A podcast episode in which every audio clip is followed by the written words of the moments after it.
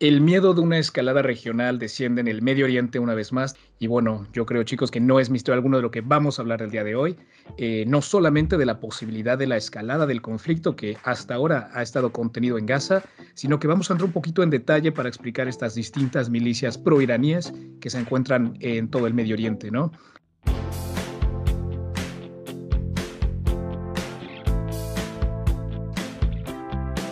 Y bueno, para analizar este tema estoy acompañado aquí por Sergio Vallejo, el mismísimo Sergio Vallejo, nuestro analista en jefe, diría yo, sobre temas del Medio Oriente. Sergito, ¿qué tal? ¿Cómo estás el día de hoy? ¿Qué tal, Fabio? ¿Todo bien? Por fin hablamos en un episodio de lleno sobre Irán, porque siento que lo hemos tocado un poco en, los fringes ¿no? de, otras áreas, de otros, eh, de otros problemas a nivel internacional. Hicimos un episodio de Irán muy bueno, que pues si queréis chequearlo, sobre el tema de las protestas que hubo por el tema de, del velo. Es un tema súper complejo, pero no terminaba de ser sobre ese cinturón de influencia que Irán tiene en, todo el mundo, diría yo, ¿no? porque sobre todo hablamos de Oriente Medio y ahora pues estamos hablando del tema de los Houthis, también se habla mucho de Hezbollah, pero no tenemos que olvidar que los tentáculos, por así decirlo, de Irán llegan tan lejos como pues, el Cáucaso, Asia Central o incluso en, en la India. Entonces estoy súper emocionado de tratar este tema porque, bueno, yo de hecho hice mi, mi trabajo de fin de grado de, de, este tema, entonces, oye, con muchas ganas y además con un invitado estrella que nos va a saber dar muchísima profundidad sobre, sobre el tema. No, sin duda, por fin tenemos este privilegio de tener una conversación con quien yo diría un amigo del podcast. Y bueno, yo tuve la, la, chance de conocerle hace un par de años en una de estas quedadas con los seguidores de Warrior Diplomacy en Madrid. Y bueno, queda, quedaba pendiente esta buena conversación sobre Irán. Creo que es el momento perfecto. Así que, Juan Carlos Pastor, bienvenido al podcast. ¿Qué tal? ¿Cómo te encuentras tú? Pues muy bien, la verdad, encantado de estar aquí y charlar sobre esto con, con vosotros. Creo que va a ser interesantísimo. Y a la orden del día está, eso es indudable. No, sin duda, sin duda, Juan Carlos. Y para aquellos que no lo conocen, eh, Juan Carlos es profesor de la Universidad Complutense de Madrid del campo de Relaciones Internacionales y también es el vicepresidente de la Sociedad Española de la Iranología. Así que creo que, Juan Carlos, vas a tenernos aquí un par de temitas muy interesantes a sacar. Y Sergio igual, que siempre está muy al día con lo que ocurre allá. Y pues nada, me gustaría también recordar a los oyentes que sí, tenemos este, un episodio de, bueno, varios episodios dedicados a distintos ángulos del tema de Irán. Igualmente tenemos un... Eh, un episodio de nuestro segmento Geopolítica 101, donde explicamos conceptos clave de los grupos radicales islamistas. Por, si no lo han escuchado todavía, les dejaremos el enlace igual acá en las notas del episodio, ¿no? Y bueno, simplemente para resumir que hoy tenemos tres bloques principales. En el primero vamos a hablar un poco de pues, lo sucedido recientemente en el Mar Rojo. Explicaremos un poquito de dónde vienen estos actores, los hutíes. En el segundo vamos a hablar un poco de geopolítica general de Irán, cómo encaja esto en el Medio Oriente. Y en el último bloque, pues creo que extenderemos un poco más la conversación y hablaremos de otras milicias como las encontradas en Irak, en Siria, Líbano y bueno, pues un análisis, eh, una conclusión general de, cómo vemos las cosas. Eh, pero bueno, chicos, yo creo que para empezar, antes de entrar en materia, eh, tanto Tania, la otra host del podcast, como yo, les quisiéramos preguntar un poquito cómo ven la situación en general, cómo ven las tensiones en el Medio Oriente, creen que estamos al borde de una escalada regional, los bombardeos que estamos viendo estos días en Yemen, Pakistán, Irán, en Irak, ¿cómo ven las tensiones? Bueno, a ver, sin duda es preocupante, ¿no? Cómo está la situación en, Oriente Medio. la verdad que que, bueno, desde mi punto de vista, la, escalada regional depende bastante del interés que tengan las potencias regionales, que no globales, y es importante también hacer un poco esta eh, diferenciación, eh, acorde a los propios intereses que tienen, ¿no? Hemos visto cómo a Israel sí que de alguna manera le conviene eh, ampliar el espectro de, de, este conflicto regional, ¿no? Al sur del Líbano, y Irán, por su parte, por ejemplo, lo que está haciendo es eh, intentando contener a sus milicias para que, no ataquen directamente a, Israel y en cambio se ha decidido por atacar objetivos estratégicos de, Estados Unidos, e incluso eh, ayer, ¿no? A, Pakistán que no lo había hecho nunca antes. Entonces es, bastante preocupante. Y la diferencia que he hecho sobre, sobre el caso de los actores no, eh, o sea, de las potencias no globales, es que de mi punto de vista hay una, debilidad estadounidense que se está haciendo eh, presente en la región, sobre todo en, el Golfo Pérsico, que se ha debido sobre todo al factor de la guerra de Ucrania, ¿no? que ha hecho que se desvíe toda la intención internacional sobre, sobre este conflicto y todos los esfuerzos.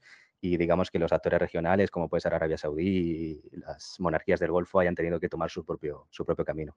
Juan Carlos, yo estoy muy de acuerdo con esto que comentas, de que las potencias regionales están teniendo mucha más influencia en esta región que antaño, ¿no? Vemos como actores regionales como mm, Turquía, que hace 20 años pues, no tenían la misma relevancia.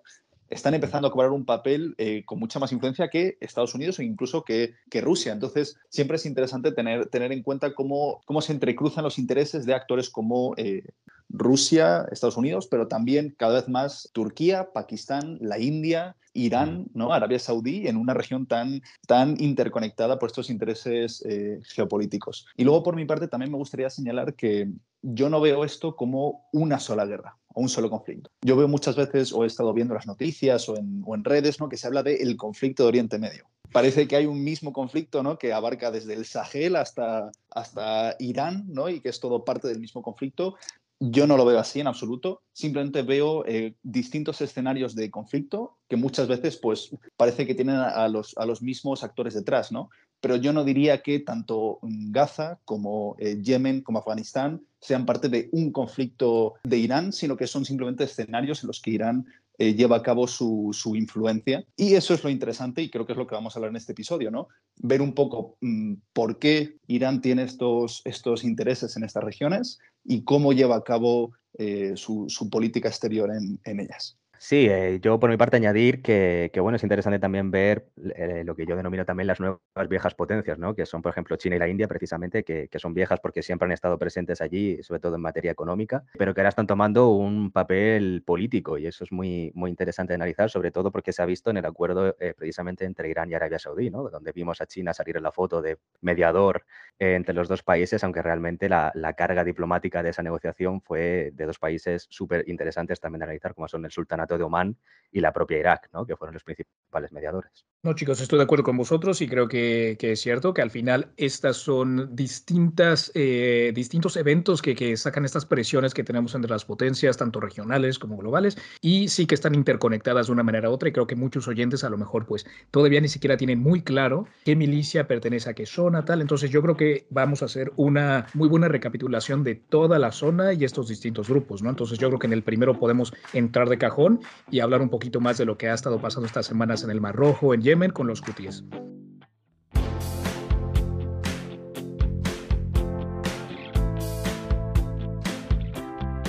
Ok chicos, pues entrando en este primer bloque eh, y para dar un poquito de contexto, Sergio, te pregunto yo a ti, ¿quiénes son los hutíes, de dónde vienen y cómo es que amenazan la navegación y el comercio internacional de la manera que lo han, lo han hecho? Es interesante, Fabio, porque parece que ha venido a colación internacional ahora el tema de los hutíes de Yemen, pues en parte por lo que comentas, ¿no? De, este bloqueo del comercio por, por, un área tan clave como es el Mar Rojo, ¿no? Em, pero esto es algo que lleva sucediendo desde hace mucho tiempo. Los hutíes no acaban de llegar a Yemen, llevan ya eh, pues por lo menos una década de manera eh, muy continuada eh, haciendo este tipo de, ataques y un poco causando quilombo en, la región. Recordemos que Yemen fue uno de los primeros escenarios de, eh, ataques terroristas que precipitaron la guerra del terror. Al Qaeda en su momento hizo tres grandes ataques terroristas. El último de ellos fue el 11S, que acabó pues, llevando la invasión de Irak y a un poco todo, todo lo que acabó pasando en este, en este aspecto. Pero uno de los primeros ataques fue en Yemen contra el USS Cole, que era un, un eh, buque eh, americano que estaba anclado en las costas de, de Adén. Entonces, Yemen no es para nada eh, como un newcomer a todo lo que es el, conflicto de Oriente Medio, el gran conflicto de Oriente Medio, si lo queréis llamar así. Llevaba esto mucho tiempo pasando. Entonces, para ver quiénes son los, los Houthis, yo voy a hacer una introducción así muy, muy breve. Luego, Juan Carlos, pues danos un poquito más de profundidad. ¿Vale? Pero básicamente los Houthis son un, grupo insurgente islamista, ¿vale? Que nació de la confrontación civil en Yemen. Es súper complicado de, de explicar. Había Yemen del Norte, Yemen del Sur, durante la Guerra Fría, esto es una movida. Pero básicamente eso, después de, una de las tantas confrontaciones civiles que ha habido en Yemen, surgieron los Houthi, ¿vale? Que son un, grupo insurgente. Ellos se autodominan Ansar Allah, ¿no? Los partidarios de, Dios,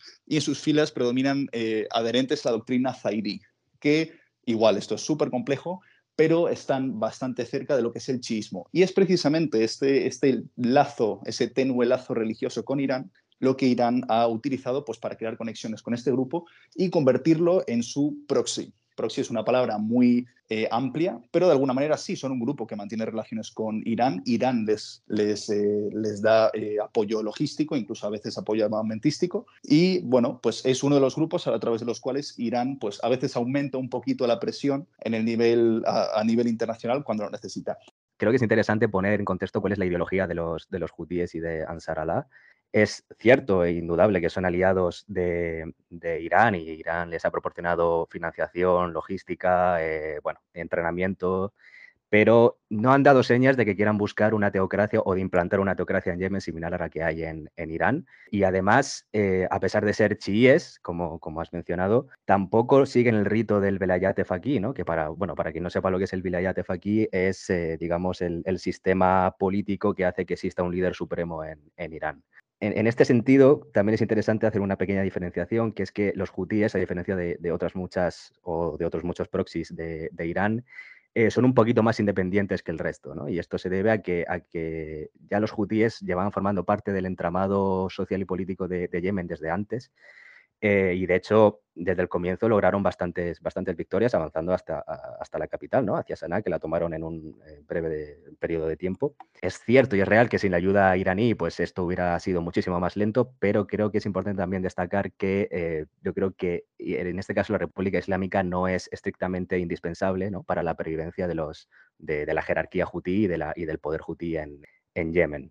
Y es eh, muy importante mencionar el punto estratégico que es el Golfo de Adén para la economía global, ¿no? Entonces, pues con este apoyo logístico y armamentístico de Irán, han llevado a cabo ataques a pequeña escala contra estos buques, ¿no? Y otros objetivos que a lo mejor podemos decir que son poco estratégicos, pero muy disruptivos, ¿no? Entonces, esta escalada de tensiones en el conflicto de, entre Israel y Hamas, que hemos visto contenido en Gaza hasta ahora, los hutíes han poco a poco intensificado estos ataques, entre comillas, en solidaridad con el pueblo palestino, ¿no? Ahora, yo creo que a lo que tenemos que contemplar es hasta qué punto esto es solidaridad real o simplemente que a Irán le está viniendo bien ahora aprovechar las tensiones para hacer este estilo de contraataque, por así decirlo, ¿no? Así que bueno, la respuesta internacional fue crear esta coalición de barcos, de flota para proteger a los barcos, pero como lo hemos visto por estos últimos días, tampoco sabemos qué tan efectivo va a ser. ¿No? Y, ya más de eso, más del 90% de los buques que transitan por esta zona ya están cambiando de ruta, lo cual va a subir los precios de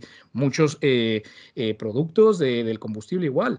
Así que esto es algo que las potencias del mundo claramente no tienen en su prioridad y, una confrontación más grande regional creo que tampoco, a pesar de los ataques que hemos visto que, Irán ha provocado y ya, ha hecho estos últimos eh, días, no creo que está dentro de su intención.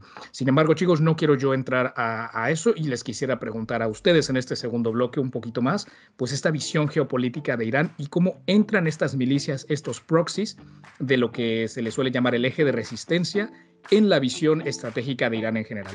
Así que bueno chicos, podemos entrar en este segundo bloque y hablar un poquito más de eso.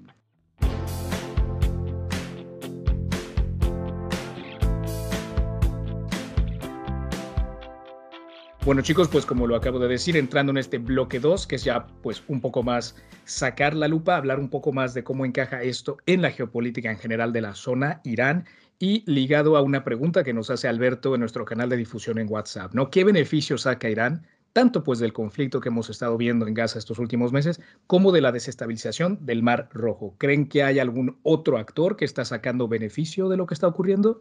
Eh, Juan Carlos, ¿cómo ves las cosas? Pues Irán está sacando muchos beneficios. Primero porque directamente no se está involucrando, aunque sí, ¿no? Ya sabemos que los hutíes son, aliados de, Irán, pero Irán puede decir que no son ellos los que están atacando a los, buques en la zona del Mar Rojo. Y por otra parte, lo que está haciendo Irán es mm, pedir la devolución de esos favores que le ha ido haciendo a los propios hutíes con, la financiación, con la logística y con, el entrenamiento. ¿no? Y una cosa muy importante también a, escala geopolítica de la región es que ahora mismo Irán controla el paso de dos estrechos, como son el estrecho de Hormuz eh, donde pasa la mayor parte del petróleo a escala mundial, y ahora también eh, el estrecho de Papel Mandeb en, el Mar Rojo, que es donde pasa casi todo el comercio a, escala mundial.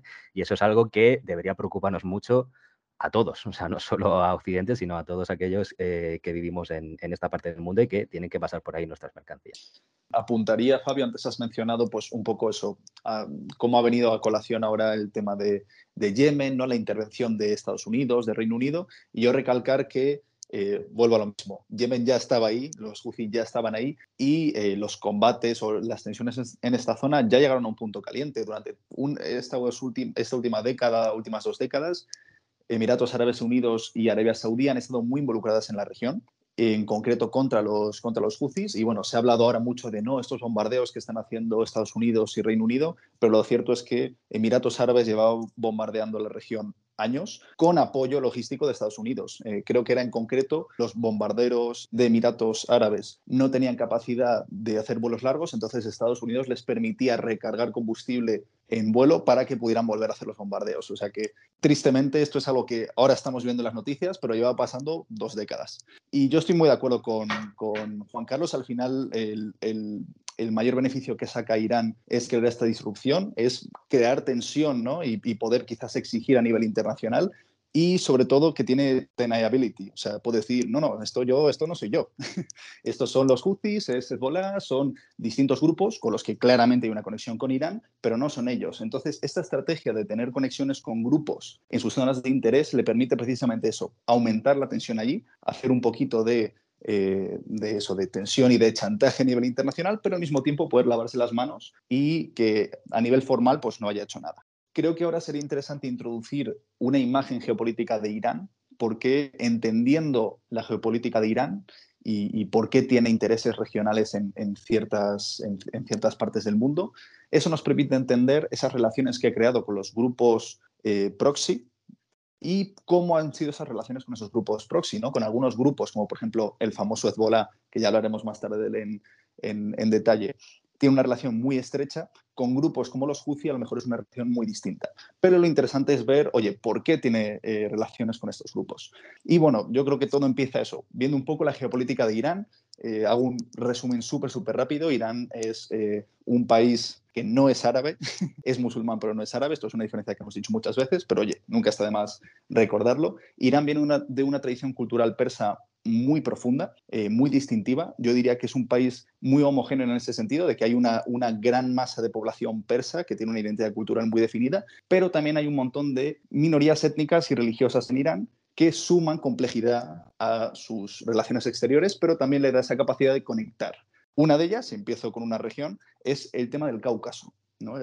justo al, nor, oeste de Irán está el Cáucaso, que es una región en la que hay países tan interesantes como Azerbaiyán, Armenia, Georgia. Igual el Cáucaso es una región muy rica etnoculturalmente. Tiene, al final es una región de valles escarpados en los que pues había pueblos muy aislados que mm, generaban sus culturas. Es al final un crisol de, de culturas. Y es interesante porque en el Cáucaso está Azerbaiyán, pero una parte muy grande del territorio de Irán también está poblada por población azerí. Son ciudadanos de Irán, pero son étnica y culturalmente azeríes. Es curioso porque aquí cambian un poco las tornas y es que Irán se lleva concretamente mejor con Armenia, que es un país eh, cristiano profundamente, que con Azerbaiyán. Y esto se debe a lo que tú has mencionado, ¿no? a la gran cantidad de, población eh, étnicamente azerí que vive en, Irán y que además también tiene mucha influencia en los procesos de protestas que siempre lleva Irán. ¿no? Además es una zona donde suele haber bastante eh, alzamiento civil y eso a Irán le pone un poco eh, la, preocupación. Eh, además, en los años 90,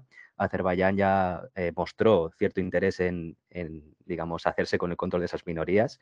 e incluso Irán tuvo que, mediar en el conflicto del Cáucaso entre Azerbaiyán y, y Armenia por el Nagorno-Karabaj, en la primera guerra del Nagorno-Karabaj.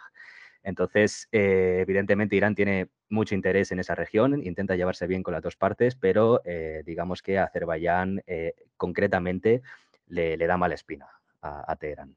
Es que es muy interesante porque los, los azeríes son etnolingüísticamente túrquicos, o sea, son pueblos que están más cercanos en ese sentido de Turquía, podríamos decir que hablan un idioma más parecido a Turquía, que étnicamente son más parecidos a los turcos, y sin embargo son chiíes, entonces pues celebran los ritos religiosos eh, que se celebran en, en, Irán, entonces es una dicotomía curiosa. Y sí, al final toda esa población azerí que hay en Irán es un pequeño problema, ¿no? Oye, y si hay un irredentismo azerí súper fuerte que dice que, que, Azerbaiyán no es solo ese territorio, sino que hay que comerse la mitad de Irán, ¿qué hacemos? También, no sé si esto es un rumor o es cierto, pero se decía que la madre del Ayatollah Khomeini era azerí, o sea que también eh, los azeríes son, eh, son un segmento de población que está muy presente en altos, en altos cargos en, Irán. Y pues completamente de acuerdo con lo que mencionas tú de, Armenia, al final tienen como una relación eh, particular en base a, eso, ese pasado cultural y también hay pequeños pueblos en el Cáucaso que también tienen una relación particular con, con Irán. Pero bueno, no sé si podemos a lo mejor bajar un poco en contrarreloj y bajamos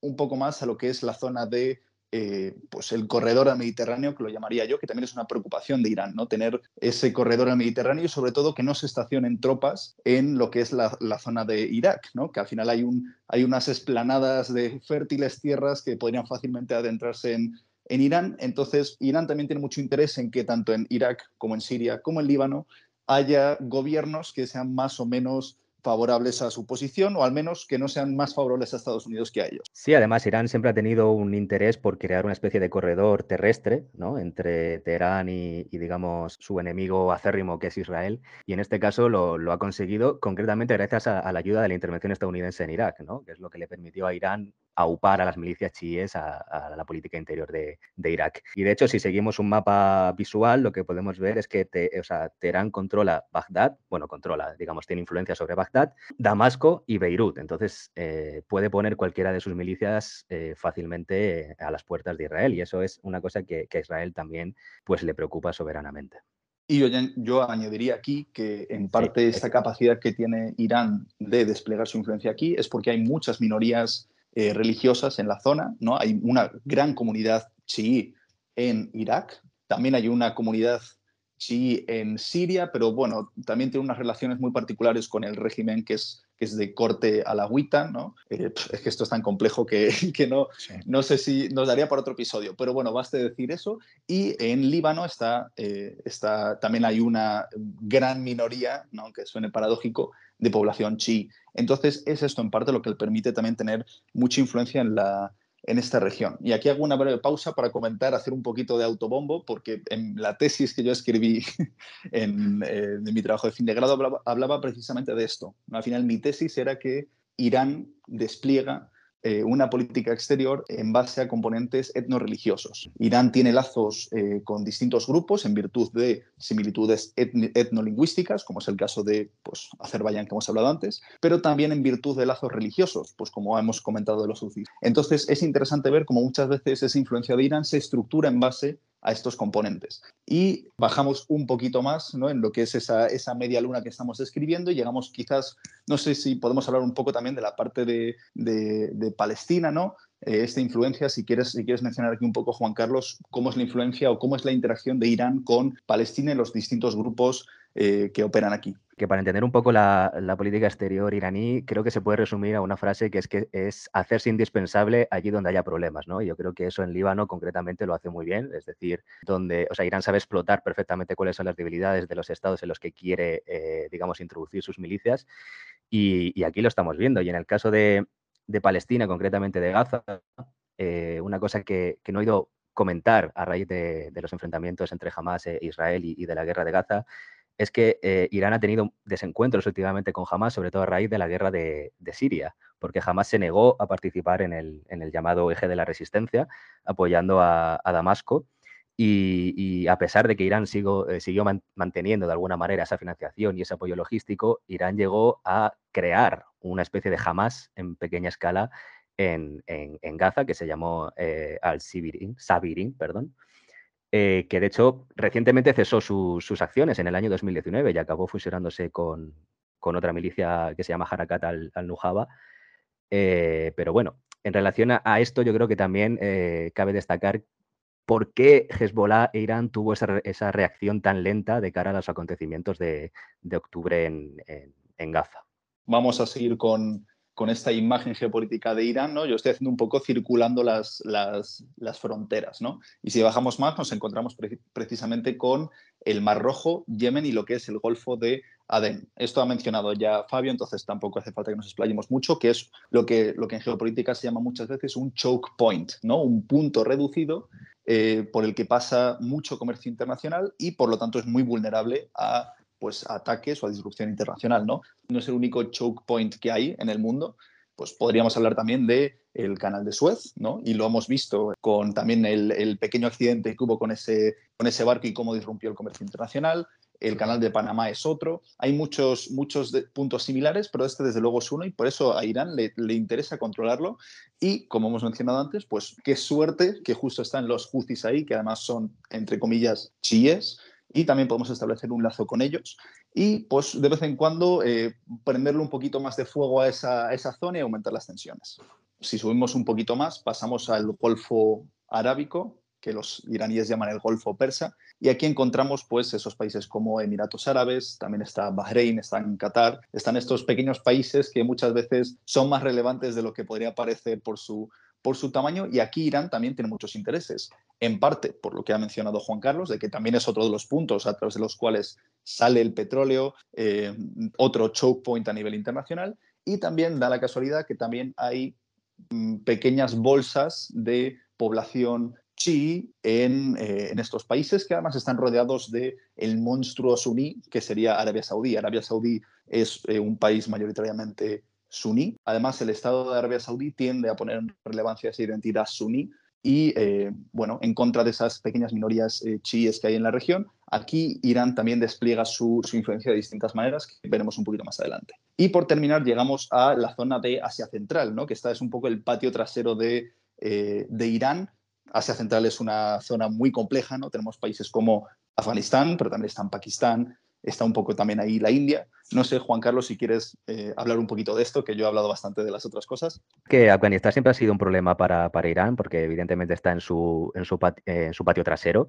Y hay una parte de la población afgana que es étnicamente e incluso lingüísticamente eh, persa, o bueno, o descendiente de los pueblos iranios, y esto Irán siempre lo, sabe utilizar muy bien. De hecho, crearon varias milicias durante los enfrentamientos con los talibanes, también durante la, invasión eh, por parte de los Estados Unidos, y de hecho, en el eje de la resistencia hay varias, digamos, brigadas tanto afganas como en el caso de, Pakistán, que participaron en la defensa tanto de Irak como, de Siria, integradas étnicamente precisamente por afganos chiíes y por eh, pakistaníes chiíes, ¿no? como es el caso de la Ligua Fatemiyun y la Ligua Saneidiyun, que son eh, uno afgano y otro pakistaní para aquellos eh, oyentes que no sean tan frikis como nosotros, que puede cerrar los ojos y perfectamente hacer una visualización de toda esta zona país por país, yo creo que podría resumir en cinco puntos eh, lo que tanto Sergio como tú, Juan Carlos, han eh, descrito, que básicamente sería, bueno, punto uno, ese corredor hacia el Mediterráneo, Irak, Siria, Líbano. Punto dos, esa confrontación contra Arabia Saudita, tensiones en el Golfo. Punto tres, resistencia contra Israel. Punto cuatro, pues este patio trasero viene siendo Afganistán. Y punto cinco, pues tener esta influencia en regiones culturalmente afines, ¿no? Como es el Cáucaso. Yo creo que así más o menos lo podría eh, describir. Y bueno, haciendo un énfasis en lo que dijiste, Sergio, que creo que se hace, que es uno de los puntos principales de lo que hemos visto esas semanas, que es ese punto estratégico, ese choke point, ese cuello de botella, que es este estrecho, ¿no? Y eh, quisiera mencionar que hay otro que te faltó mencionar, Sergio, que es el estrecho de Malaca en, en Indonesia, uno crucial para lo que viene siendo Asia Pacífico y China. Pero bueno, eso lo dejamos para un episodio que se viene dentro de unas semanas sobre la geopolítica de Asia y todo lo que ha ocurrido por allá. Chicos, creo que es momento de entrar al último bloque del episodio y ahora sí ponerle nombre y apellido a estos proxies, a estos eh, actores, de los cuales ya hemos hablado un poquito aquí, un poquito allá, pero ya con este contexto y con esta geopolítica de la región explicada, creo que va a ser más sentido si hablamos de ellos, ¿no? Porque no sé, a lo mejor para ustedes que lo han estudiado mucho es más sencillo, pero para mí que no soy tan eh, experto, no estoy tan familiarizado con los distintos nombres y tal, a lo mejor esto ayuda mucho a unos oyentes a ponerle mejor eh, formato.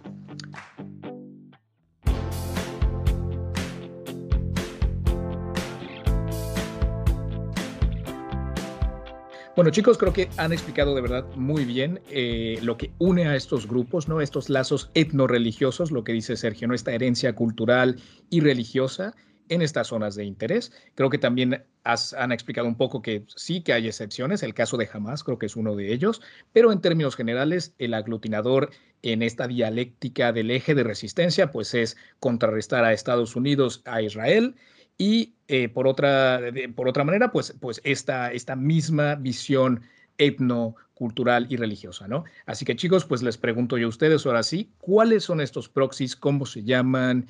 ¿Qué hacen? ¿Qué estilo de visión tiene Irán para cada uno de ellos? Eh, empecemos yo creo que con el que más se ha escuchado, eh, los hutíes ya los hablamos mucho, pero ¿por qué no hablemos ahora un poquito más de Hezbollah? Así es, Hezbollah es la mención honorífica de los proxies de Irán, es eh, uno de los más potentes y con los que mantiene una relación más estrecha. Hezbollah significa el partido de Dios, el partido de Alá. Y eh, bueno, más allá de sus, de sus orígenes, ¿no? que eh, ahora dejaré que Juan Carlos los, los comente un poco más en profundidad si, si cree, que eso es, que, cree que eso es útil, Hezbollah es un grupo chií también que tiene fuertes conexiones con Irán. Y aquí traer, traer de nuevo el concepto que has mencionado antes, Juan Carlos, que es el de Belayat Faki, ¿no? Eso que comentabas que es lo que posibilita esa estructura de poder de hay un líder, eh, líder supremo de la revolución islámica y luego hay toda una estructura debajo. Hezbollah se alinea perfectamente con esta visión. De hecho, creo que fue en 2004 o 2006 que eh, Nasrallah en su momento dijo algo tipo, a mí la constitución libanesa me da igual, a mí lo que me importa es lo que diga el ayatollah. ¿no? Entonces es muy interesante ver esa relación que mantienen. Eh, por ejemplo, Kaplan ha llegado a definir, a definir al Líbano como el eh, satélite corporativo de Irán a través de esa conexión con Hezbollah. Entonces, ahora ya sí, Juan Carlos, te paso la pelota. Cuéntanos un poco qué hace Hezbollah y cómo es su relación con Irán. Pues Hezbollah es un caso paradigmático, ¿no? Principalmente porque responde directamente, como has, como has mencionado, ante el líder supremo de Irán, eh, y porque además ha logrado constituirse como un Estado dentro del Estado del Líbano, es decir, y, no solo desde el aspecto militar, sino también del aspecto político, con los diversos eh, marcas que ha ido creando, ¿no? como el movimiento Amal, que, se presentaron en las anteriores elecciones, y también a nivel social, que tiene una gran estructura eh, social, como hospitales, consultas y, demás. Y a nivel militar también es muy interesante ver por qué cuando Israel bombardea el sur del Líbano siempre estamos pendientes de qué hace Hezbollah y no qué hace el ejército del Líbano, ¿no? porque al final realmente el, eh, digamos, el, grueso del ejército que defiende el Líbano realmente es eh, Hezbollah, lo queramos o no, ¿eh? y todo lo peligroso que es eso para, un Estado funcional. Bueno, pues estamos viendo cómo la, región y el conflicto a gran escala depende de la reacción que tenga un satélite o un proxy de, Teherán. Hezbollah es probablemente uno de los mayores que tiene, que tiene Irán. De hecho, bueno, Qasem Soleimani, que es el general que creó toda la estructura de defensa en Siria y en Irak, básicamente se basó en los contactos que tenía Hezbollah en la región para crear las fuerzas de defensa sirias. Entonces, eh, podemos ver un poco cuál es la potencia y cuál es la capacidad que tiene, que tiene Hezbollah, ya no solo en Líbano, sino en toda la región. Y todas las sumarcas que tiene, ¿no? como Kateb Hezbollah en Irak, que luego también, eh, que, también mencionaremos. Y al final, el caso de Hezbollah debería aplicarse también a, digamos, a analizar cuál podría ser el futuro de los otros proxies en la región si de alguna manera se deja que Irán eh, siga digamos, teniendo estas victorias a pequeña escala, como es el caso de, Líbano o el caso de los hutíes, ¿no? De que al final puedan tomar el control del estado en el que están siendo, eh, digamos, siendo una parte disruptiva para acabar convirtiéndose en ese estado, ¿no? En concreto, como es el caso de Líbano. Y yo quisiera preguntarles, porque creo que es una duda que mucha gente ha de tener últimamente cuando escucha estos eh, distintos actores, ¿no? Jamás Hezbollah son lo mismo. ¿Cuál es la diferencia? Pasando al siguiente, que es este mismo Jamás, el actor de, lo que hemos visto desde octubre eh, y bueno, el, contrincante de Israel en la guerra en Gaza. ¿Quién es Jamás? ¿Qué relación tiene con Irán? Bueno, pues el, caso de Hamas eh, es muy interesante porque, como ha mencionado también antes eh, Sergio, Hamas es suní, no chiita, por eso es curioso que, Irán tenga esos tan, eh, lazos tan fuertes con, esta milicia, que ha, estado financiándola, apoyándola, incluso entrenándola durante muchos, muchos años. Pero mm, creo que antes me, he adelantado un poco a la pregunta y he, he mencionado precisamente que han tenido recientemente encontronazos Hamas y, e Irán, tanto que Hamas ha acabado acercándose bastante más a Qatar que, que, Irán en estos últimos tiempos. ¿no? Desde mi punto de vista, y esto es una opinión estrictamente personal, creo que a, Irán le conviene un Hamas debilitado porque lo que Irán pretende es hacerse con el control de la causa palestina. Para esto necesita un Hamas muy débil, un Hamas que, como estamos viendo, está siendo bastante debilitado por, por, Israel. Y al final Irán también está consiguiendo lo que, lo que se proponía, ¿no? que es eh, acaparar la causa palestina y encima quitarse de en medio a Hamas, con el que había tenido encontronazos tanto, tanto políticos como, como ideológicos. Y eso también debe ponernos en una perspectiva bastante desalentadora en, en, la cuestión de Gaza. Estoy muy de acuerdo, Juan Carlos, es un, es un muy buen análisis y a veces yo creo que incluso hasta, hasta los que estamos más pendientes de los eventos a nivel internacional, este estos pequeños detalles ¿no? de, alianzas sutiles y no siempre es yo te apoyo incondicionalmente, hay veces que, bueno, a, supuestos aliados en, causa internacional les viene bien pues que el otro se debilite un poco más y este es uno de los casos. A mí me gustaría ya pasar a hablar de la influencia de Irán en Irak. De nuevo, no confundir estos dos países. Irak está al ladito de Irán. Irán sí es un país árabe y hay, conviven distintos grupos etnorreligiosos en Irak, pues al final como todos los países de Oriente Medio, y hay una, eh, no sé si llegan a ser mayoría, pero una gran parte de la población que eh, también es de eh, confesión chií. Además, dos de los lugares más sagrados de la doctrina chií están en Irak, y por supuesto son, son lugares en los que Irán eh, despliega mucha influencia. Entonces, Juan Carlos, no sé si podrías hablarnos un poco más de eso, ponerle nombre y apellidos a estos grupos en concreto, cómo se articula la influencia de, Irán en su país vecino. Sí, eh, bueno, el caso de Irak es la gran victoria de, Irán, eh, eso es algo obvio, porque además, digamos, dio la vuelta, como tú has mencionado también, a, la confesionalidad del Estado iraquí, con el partido baacista en los que gobernaban de alguna manera en los suníes y ahora los que, los que manejan, digamos, el, sector político son, son los chiitas. Entonces esto le permite a Irán pues eh, imponer eh, tanto sus milicias como su, planteamiento estratégico. Y es que eh, Irak es, un rompecabezas mm, difícil de explicar, la verdad, porque hay un montón de movimientos, hay un montón de derivaciones, incluso un entramado a gran escala que engloba a todas, pero por mencionar algunas de las estructuras milicianas que tiene, que tiene Irán eh, en Irak, por ejemplo, es el movimiento sadrista, eh, que está encabezado por el propio Muqtada al-Sadr, que es literalmente es como un líder supremo en, en Irak, eh, sería un poco la, comparativa, y que ahora se han configurado como la, bueno, antiguamente se configuraba como la Brigada Badr y ahora se han configurado como un partido político, como un movimiento político que es el, movimiento sadrista. También tenemos por otro lado Kataib Hezbollah, que es la derivación de Hezbollah en, Irak, y luego hay otras pequeñas milicias como Ashar al-Kaf, Kataib al-Imam y un larguísimo etcétera, que, realmente al final todos responden ante la causa del chismo y ante la causa de, defender, digamos, esa proporcionalidad de, eh, de que la política recaiga sobre la mayoría, la mayoría chi. Y esto es indispensable para Irán porque, como he mencionado antes, le permite disponer de un corredor terrestre para, para todas sus milicias que va desde su capital hasta prácticamente el norte de Israel. Te reboto, Juan Carlos, una pregunta que me he estado haciendo según estabas hablando y es, ¿qué nivel de caos le conviene o qué nivel de desestabilidad le conviene a Irán que haya en Irak? Al final es su país vecino, tampoco le interesa una intervención internacional, pues, por ejemplo, por tropas americanas como fue en el pasado. Entonces, ¿cómo entiendo que mm, a Irán no le importa en absoluto desestabilizar países como Yemen, pero entiendo que tendría que tener mucho más cuidado con un país como Irak? A ver, Irán se sabe mover muy bien cuando existen conflictos en, en los países en los que está presente, como he dicho, ¿no? Al final, hacerse indispensable para la causa política del país. Y en el caso de Irak, cuanto más eh, divididos estén suníes y chiíes y cuanto más estén divididas las causas, más beneficios saca él, porque, bueno, él, en este caso Irán, porque puede, porque puede imponer su, planteamiento político. Y sí que es verdad que desestabilizar a gran escala eh, Irak sería un, problema serio para, para Irán, pero bueno, entre otras cosas, lo que ha permitido en el caso de Irak es que Irán se alce como un defensor de, digamos, del Estado iraquí cuando, eh, por medio de sus milicias, eh, de alguna manera contuvo o participó en los ataques contra el Estado Islámico.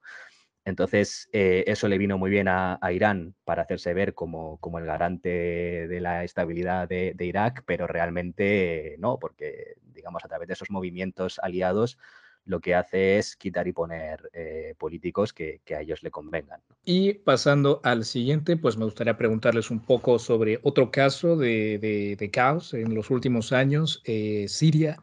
¿no? Irán creo que dio un, directo apoyo al gobierno de Al-Assad, pero quisiera preguntarles a lo mejor en detalle un poquito más qué tipo de proxies de milicias tienen en este país. Igual, yo hago una pequeña introducción y es que Siria también es un país súper complejo a nivel etno-religioso eh, tienes suníes, tienes chiíes, hay cristianos en, Siria y en concreto eh, el, régimen que está liderado por Bashar al-Assad, que parecía, yo, recuerdo en 2013, 2014 que decíamos, este no va a durar, pues ahí sigue, ahí sigue Bashar al-Assad y él y, su corte son miembros de, eh, de el. Aquí lo mismo, esto es súper complejo de explicar, hay gente que dice que son una especie de secta sincrética con elementos cristianos como son, por ejemplo, eh, usar vino en sus ceremonias. Al final son una minoría religiosa más cercana, yo diría, al, Islam. Eh, que operan en la, en, en, la región. Lo dicho, son una minoría, pero resulta que están en el poder. En los países de Oriente Medio suele pasar esto. En la época de Saddam Hussein en Irak, los que gobernaban en Irak eran los tikritis, ¿no? los que venían de Tikrit. ¿no? Entonces, al final, pues suele pasar esto. Y es el caso de, eh, de Al-Assad. Y es una figura bastante, bastante curiosa.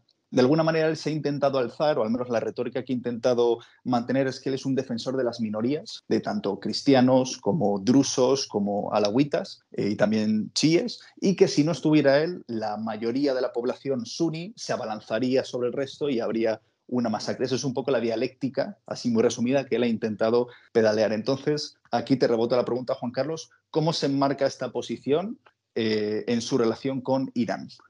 Pues mira, el caso sirio es también muy interesante porque viene de lejos, ¿no? Viene incluso del principio de la República Islámica porque fue el único país de la región que apoyó tanto directa como indirectamente a Irán en su enfrentamiento con Irak, ¿no? en aquella guerra que duró ocho años. Y de alguna manera a Irán le conviene tener un aliado tan estrecho como es la familia al-Assad, porque entre otras cosas, al igual que en Irak, le permite estar eh, literalmente en la frontera de, Israel, eh, incluso de, la propia Líbano. En, este entramado miliciano es muy interesante Siria. Y simplemente un, apunte sobre el caso sirio es que hay muchísima presencia también de, milicias eh, iraníes, la que ya hemos mencionado, por ejemplo, Kataib Hezbollah es una, es una de ellas, pero es muy relevante porque digamos que Irán ha decidido posicionarse o posicionar sus bases al sur de Siria, que es cerca de los altos del Golán, eh, que pertenecen ahora mismo a, Israel. Y esto también le permite amenazar una vez más y a través de otros medios también al Estado de Israel. Y en ese sentido, a la hora de la reconstrucción de Siria en un futuro, es importante saber cuál va a ser el papel precisamente de esas bases iraníes en suelo sirio, ¿no? Porque dudo que Irán quiera irse o quiera dejar esa, esa zona porque le conviene eh, enormemente. Entonces, eh, es una gran incógnita qué papel va a tener Irán en esa reconstrucción del nuevo Estado sirio o de la no reconstrucción. No sabemos si eso va, si eso va a ocurrir. Y encima ha cogido como una zona de Siria que es, digamos, la más eh, rural y lo que le permite ganarse o llevarse mejor con la población civil que allí está que con las grandes capitales. Entonces, aquí es una pregunta que también dejo en el aire, ¿qué va a pasar con la presencia iraní en Siria cuando se reconstruya el Estado sirio? Pasando a la, siguiente que queríamos tocar, bueno, pues es el Golfo Pérsico, una vez más. Creo que ya en el primer bloque explicamos y analizamos bien lo que son los hutíes, pero también les quisiera preguntar, chicos, ¿hay algún otro proxy, alguna otra, algún otro actor en la región? Bueno, yo quería hablar sobre todo de las brigadas al-Ashtar que están en Bahrein. Aquí encontramos lo mismo, encontramos lazos de Irán con un grupo insurgente en base a una conexión religiosa. Eh, hay una gran población chií en, en Bahrein. Eh, como he mencionado antes, están rodeados por esa masa suní que está pues, Arabia Saudí y los más países de la región. Entonces están en una posición muy tensa. E Irán ha aprovechado para crear lazos con, eh, con, estas, con estos grupos insurgentes. ¿no? Yo, la, sensación que me da es que tienen menos capacidad de control aquí, ¿no? al menos a nivel eh, logística y armamentística, pues al final Bahrein es un país pequeño encuadrado en, en, otros países de la región, entonces no tiene esa capacidad de llevar a cabo pues, grandes atentados o eh, grandísimos despliegues de, fuerzas, pero está ahí presente. También está muy detrás de, eh, pues de pequeñas revueltas que surgen de manera periódica en, los pueblos chiíes de, de, Bahrein y de otros, de otros países. Eh, las brigadas al-Ashtar sí han llegado a hacer atentados eh, terroristas en, en, Bahrein. No sé, Juan Carlos, si tú tienes un poquito más de información. Lo cierto es que esto, no es, al no ser tan famoso, tan vistoso como es Hezbollah o como es el caso de Irak, solemos tenernos información. Si tú puedes darnos un poquito más de luz a este respecto. Sí, bueno, el Al-Ashtar la verdad que es bastante testimonial. Sí que evidentemente ha cometido algunos atentados eh, a mediana escala, pero es que la, propia configuración de, de, Bahrein la hace bastante sensible a precisamente eh, las minorías, ¿no? Porque al final la minoría chií no es minoría, sino que es mayoría en Bahrein y ya causó problemas porque recordemos que, que Arabia Saudí tuvo que intervenir directamente en, en Bahrein eh, para controlar eh, esa, mayoría chiita que casi acababa con, el estado de Bahrein. ¿no? Entonces, eh, en este sentido, creo que lo más importante para los países árabes del Golfo Pérsico es, de alguna manera, no tentar a sus minorías ni, ni digamos, presionarlas demasiado porque eso les hace sensibles a ser captadas eh, por, la influencia iraní, que ellos, como ya hemos mencionado en este sentido, son expertos en influenciar minorías y, hacerse con, las causas perdidas de estas minorías. Eso es. Y con esto enlazamos con el patio trasero de Irán, en el que también se encuentran esas minorías desencantadas con el régimen que acaban siendo presa de Irán y incorporadas a su estrategia de de proyección exterior. Estoy hablando de Afganistán. Como has mencionado antes, hay una parte muy grande de la población que es étnicamente persa, o al menos lingüísticamente. También hay, eh, también hay em, conexiones a nivel em, religioso, ¿no? con, eh, bolsas eh, chiitas. Y pues yo mencionaré algunos de los, de los pueblos para los cuales este es el caso. No sé si tú conoces más. Yo tenía un poco en el radar a los tayikos, Recordar también que Tayikistán es un país que existe por su propio derecho, pero eh, al final toda esta región de Asia Central hay muchísimas, eh, muchísimos grupos étnicos que estaban pues, muy desplazados. Entonces hay población tayika en Afganistán étnicamente. Eh, son muy cercanos etnolingüísticamente a Persia. Ellos siguen hablando un idioma que es de raíz persa y es extraño porque los tayikos en Afganistán se ven mucho más cercanos a Irán que a Tayikistán, ¿no? Parece que ven que el único actor regional que les puede prestar un poco de ayuda en la situación en la que están en, Afganistán es Irán y que el país del que literalmente viene, ¿no? la madre patria, como quien diría que es Tayikistán, pues no tiene ninguna capacidad de intervenir ahí. Luego otro de los grupos son los Hazara, que también son etnolingüísticamente persas, y también hay otro que es el de los Kizilbash. Estos son pequeños grupos étnicos que están en la región ahí eh, hacia los cuales Irán despliega pues esa intenta atraerlos, ¿no? Y como has dicho tú, Juan Carlos, también los integra a veces en, milicias con distintos, eh, con distintos intereses en la región. Sí, bueno, a los Kizilbash la verdad que me lo has descubierto tú, lo cual te agradezco porque investigaré sobre eso. Eh, pero precisamente últimamente estoy bastante centrado en, Tayikistán por temas, académicos y, al caso de las minorías tayicas, de hecho, a raíz de la toma del poder de los talibanes, ha habido un cierto éxodo eh, bueno, Irán ha acogido a si no me equivoco, a un millón de refugiados de, Afganistán. Eh, y también ha habido un éxodo de los propios tayikos que vivían en, Afganistán hacia Tayikistán, lo cual también pues, genera tensiones a la propia Tayikistán eh, en gran medida. Y, el caso de, Tayikistán es peculiar porque formó mucho tiempo parte del imperio persa y evidentemente tienen muchísimos lazos políticos, étnicos y, sociales, eh, tanto que, bueno, ya desde un punto de vista más, más militar, ahora mismo Irán ha abierto su primera fábrica de drones en Tayikistán para, proveer de drones a, Tayikistán. Entonces, para que veáis que cómo llega a ser la influencia iraní en, un sitio tan desconocido como es Tayikistán. Y por dar otro pequeño apunte, es que Asia Central es una región fascinante porque tiene conexiones eh, con, grandes actores regionales, pues con Irán, pero también con Turquía, con China, con Rusia.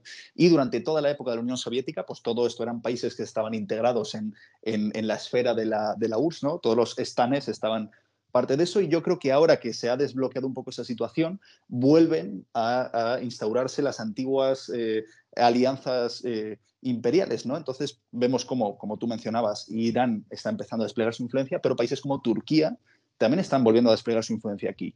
Entonces es muy curioso porque, por ejemplo, los, hay, hay ahora olas de migración de kazajos, de kazajos, por ejemplo, que están en Afganistán o en otros países que, que se, se piden asilo en Turquía. Turquía tiene mucha influencia en estas regiones, entonces es fascinante. Y hablando también, siguiendo con este tema de las minorías étnicas, ya pasamos a la última región que queríamos hablar, que es el Cáucaso. Aquí el Cáucaso, pues hemos mencionado antes un poco cómo es la situación con, con Azerbaiyán y a mí me gustaría mencionar otras dos minorías étnicas de esta región eh, que también eh, mm, tienen un poco el interés de Irán. Aquí recalcar que no es en absoluto la misma relación que tiene con Hezbollah. Eh, Irán no tiene una presencia militar o armada a través de proxies como sí tiene estas regiones yo creo que se, mm, limita más a un poco de soft power, ¿no? A nivel cultural. Entonces, por ejemplo, lo despliega de cara a los Talish, que son una minoría étnica eh, persa que está en Azerbaiyán, y esto lo hace a través, por ejemplo, de canales de televisión, de programas de radio, ¿no? Entonces, es una influencia un poquito más eh, sutil, ¿no? No les está diciendo eh, hay que derrocar a, a, Estados Unidos o hay que, hay que luchar contra Azerbaiyán, lo que les está diciendo es, oye, ¿Os acordáis de que sois persas? Pues yo estoy aquí. No es un poquito lo que, lo que está pasando. Y también algo muy curioso que investigué, pero hay muy poca información al respecto, y es sobre los osetios. Los osetios son un pueblo del Cáucaso que son cristianos, pero su lengua es, eh.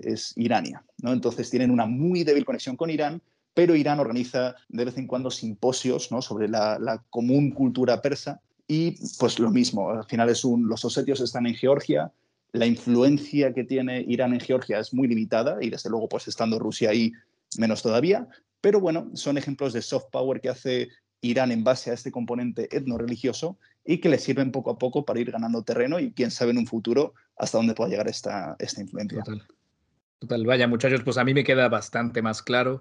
Eh, espero que a los oyentes también, como pueden darse cuenta, el eje de resistencia iraní no es uno, son eh, muchos distintos grupos que están conectados al régimen de una manera u otra y que cada uno eh, funciona con una, pues, con una estrategia distinta, como lo hemos tratado de explicar. Eh, la verdad es que creo que ha sido un, episodio muy completo, ¿no? Y creo que lo, priorizamos pues con lo que está ocurriendo ahora en el Mar Rojo al principio y luego nos desentendimos un poco de, de todo hablando uno por uno. Espero que los oyentes lo hayan disfrutado y pues Chicos, para concluir este gran episodio, me gustaría hacerles una pregunta, pues, eh, si en breves palabras me pudieran dar, pues, más o menos su asesoramiento. ¿Cómo ven la región? ¿Para dónde va el Medio Oriente? ¿Creen que este acercamiento que se ha estado viendo estos últimos años está completamente fuera del panorama ahora?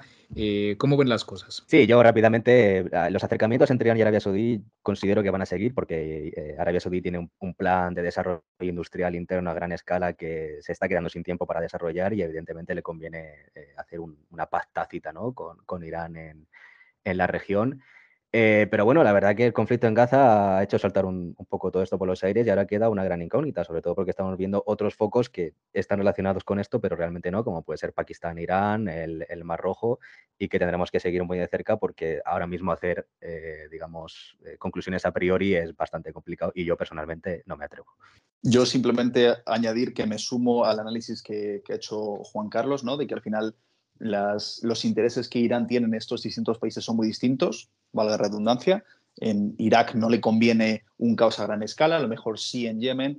En, eh, en, Israel, Palestina, sus intereses son mucho más sutiles. Entonces, simplemente dejar claro que no es un gran conflicto, son pequeños escenarios de conflicto que forman parte de la política exterior de Irán. Entonces, a lo mejor ahora está subiendo la presión en Yemen, pero quizás baje un poquito más en Israel en Palestina. A lo mejor en unos meses sube más en eh, Líbano, pero baja en otro lugar. Entonces, tenemos que estar pendientes un poco de cómo es este, este intercambio. Y si algo nos queda claro, pues es que la geopolítica y esta actividad eh, violenta regresa a, esta región y bueno, en Warrior Diplomacy haremos todo lo posible para tratar de explicar pues la política internacional eh, de una manera un poco más sencilla de entender. Y Sergio Juan Carlos, pues yo les agradezco muchísimo por su tiempo. Creo que este ha sido un episodio muy completo. Estoy muy, muy, muy contento y satisfecho con lo que han dicho. He aprendido mucho. Espero que nuestros oyentes igual. Y bueno, que sepan que en Warrior Diplomacy tienen episodios de todo lo que hemos hablado. Hemos hablado de, bueno, pues esta guerra que hemos visto en Gaza. Hemos hablado varios ángulos distintos de, de Irán. También tenemos un episodio en inglés de Arabia Saudita y la relación que tiene con, con Estados Unidos. Entonces, en general, creo que tenemos muchos episodios para distintas, eh, distintas maneras de ver esta región y pues seguiremos aquí semana a semana tratando de explicar lo que pasa en el mundo. Les mando un fuerte abrazo a todos y pues espero que, que estén tan contentos como yo. Sergio, Juan Carlos, no sé si tienen una última cosilla que decir aquí para concluir. Nada, que un placer estar aquí y poder haber discutido esto con, con todos vosotros. Igualmente, Juan Carlos, Fabio, ha sido un gusto. Qué tema tan interesante. Nos quedamos sin tiempo, pero volveremos a por más. Excelentísimo, muchachos. Y no olviden despertar el Warrior que traigan dentro.